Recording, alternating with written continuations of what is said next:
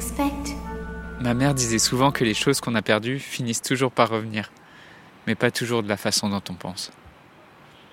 À 25 ans, quand elle commence à écrire, alors qu'elle vient de perdre sa mère, elle ne s'imagine pas qu'elle est en train de créer une famille, un univers, un monde avec lequel elle va grandir pendant 17 années. 17 années d'écriture pendant lesquelles elle s'est créée une vie de rêve, un univers fantastique, une vie de magie. Dans un monde où la question de la mort est souvent taboue, où vivre un deuil signifie encore être jugé, provoquer de la gêne, de l'incompréhension, quand ce n'est pas de la pitié, la grande question est celle-ci. Comment des orphelins comme nous, qui avons vécu très tôt la mort d'un parent, qui ne voulons pas porter ce poids sur nos épaules toute notre vie, ni qu'il impacte nos relations actuelles, comment nous pouvons y donner un sens nouveau, construire des relations plus profondes, et surtout, comment nous reprenons le pouvoir sur nos vies? Mon nom est Johan, et bienvenue chez les orphelins résilients. À 25 ans, John Rowling, que tu connais peut-être sous l'acronyme de J.K. Rowling, enchaîne les petits boulots. Elle travaille notamment comme euh, secrétaire au service de, recherche d'Amnesty International, une ONG dans laquelle elle découvre la réalité et la dureté de la vie. Elle, lit notamment des lettres d'hommes et de femmes africains menacés d'emprisonnement, des récits très durs de, torture, d'enlèvement ou de viol. Et ce, travail lui fait même faire des cauchemars. En parallèle, elle, elle, voue vraiment un amour inconditionnel pour l'écriture, mais à, cet âge-là, elle n'a pas de véritable succès. Et euh, quand, euh, quand John a 25 ans, en décembre 1990, euh, sa mère, Anne, meurt des suites de sa maladie, une, la sclérose en plaques. C'est une maladie dont elle, avait été diagnostiquée 10 ans auparavant et qui, entraîne progressivement un handicap cognitif ou moteur. Et donc Johan a grandi difficilement dans le contexte de la maladie de sa mère. Et quand sa mère a, décédé, sa mère elle, meurt à, 45 ans et John elle, surmonte tant bien que mal la douleur.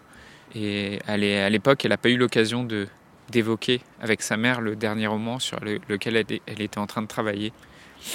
Ce roman, c'est Harry Potter, l'histoire d'un garçon orphelin, ignorant qu'il est sorcier et qui reçoit une invitation pour une école de sorcellerie. Et à l'époque, John, elle n'a pas beaucoup de ressources. Elle stocke ses notes, ses idées pour son roman dans une boîte à chaussures. Et donc, euh, c'est en vivant le deuil de sa mère qu'elle va développer les sentiments, les pensées de son héros orphelin. À cet âge-là, sa vie professionnelle est, précaire. Elle déménage à Porto pour euh, y travailler comme prof d'anglais. À Porto, elle rencontre euh, George Arantes, un journaliste de télévision qui deviendra son mari, puis le père de sa fille, Jessica. Malheureusement, c'est une relation violente et leur mariage échoue rapidement. Et le couple se sépare à peu près un an après la naissance de Jessica. Euh, John retourne au Royaume-Uni et c'est le moment de sa vie sans doute le plus sombre et le plus douloureux parce qu'en en quelques années, il y a sa mère qui est morte, il y a son mariage qui a, qui a échoué avec une séparation violente, elle est sans emploi et elle a un bébé à nourrir. À ce moment-là, elle est en dépression, elle envisage le suicide, elle est en dépression, elle est diagnostiquée dépressive euh, au niveau clinique. C'est une période très sombre qui va lui inspirer des créatures dans ses romans. Euh, ces créatures, c'est les détraqueurs, c'est des créatures maléfiques qui répandent le désespoir. Elle reprend l'enseignement, elle, se met au travail jour et nuit pour terminer son roman et tenter de le, faire publier. Elle finit par reprendre courage en elle-même et en 95, euh, soit trois ans après la naissance de sa fille et cinq ans après la mort de sa mère, son roman est prêt. Elle envoie les trois premiers chapitres à un agent pour le faire éditer, et c'est un refus. Un second agent qui refuse aussi. Et c'est en tout plus de 12 refus successifs, c'est-à-dire 12 éditeurs qui ont, dit non à Harry Potter et qui aujourd'hui doivent bien se mordre les doigts, euh, pour que finalement il y ait un éditeur qui accepte de publier le roman, qui sera publié en 1997 et euh, aujourd'hui, les, premiers, les exemplaires de cette première édition sont évalués à, plus de, de 27 000 euros pièce. Et un an plus tard, c'est une édition américaine qui achète les droits pour le livre. Et en, en 1999, soit près de 10 ans après la mort de sa mort, J.K. Rowling devient millionnaire.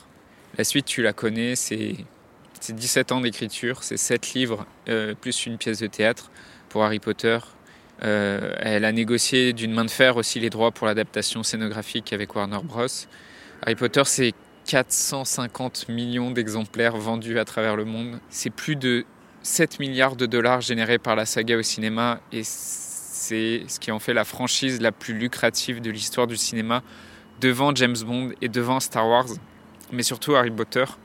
C'est toute une génération, c'est des centaines de millions d'enfants, d'adolescents, d'adultes qui ont grandi et qui ont été bercés par les histoires de John.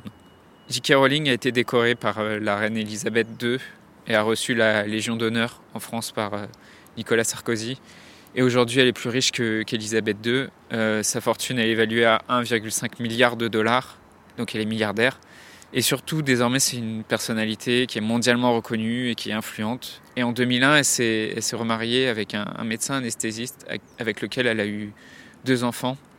Et aujourd'hui, surtout, John, elle n'a pas oublié d'où elle vient et les épreuves qu'elle a traversées. Et, notamment, elle soutient la recherche et le traitement de la sclérose en plaques.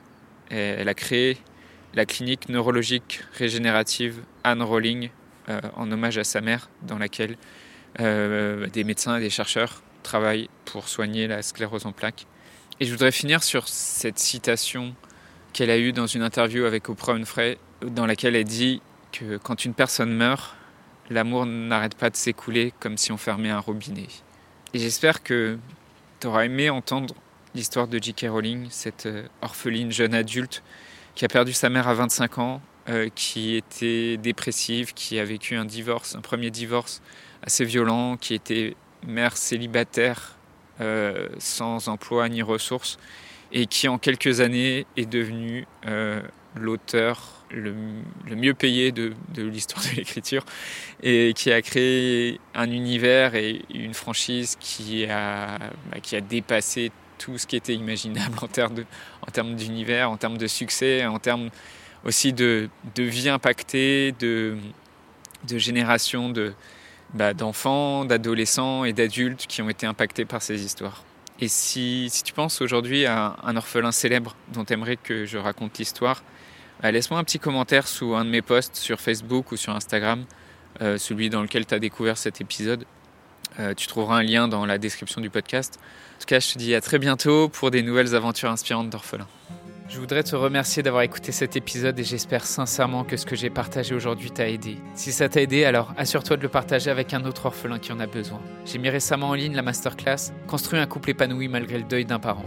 Cette masterclass est spécialement réservée pour les orphelins et l'inscription est gratuite. Tu peux retrouver tous les détails pour t'inscrire dans la description du podcast. Dans cette masterclass exclusive Je te livre, mes prises de conscience en tant qu'orphelin qui m'ont demandé des dizaines d'années, ce qui m'a permis de me relever et de reconstruire un couple qui m'épanouit en quelques mois, et surtout les trois blocages qui sont la cause du statu quo pour de nombreux orphelins, et le secret qui explique pourquoi certains orphelins restent bloqués dans leurs difficultés quand d'autres deviennent rapidement résilients. Donc je t'invite à t'inscrire à la masterclass dès maintenant. Rendez-vous sur masterclass.orphelinpluriel.fr et dans la description du podcast. Le podcast Orphelin Résilient, c'est trois épisodes par semaine le lundi, mercredi et vendredi à 8h. Merci encore pour ton écoute. Je te laisse découvrir le sujet du prochain épisode. À très vite. Dans le prochain épisode, on parlera de la Saint-Valentin parce que le prochain épisode, ça sera lundi 14 février et ça sera pour la Saint-Valentin.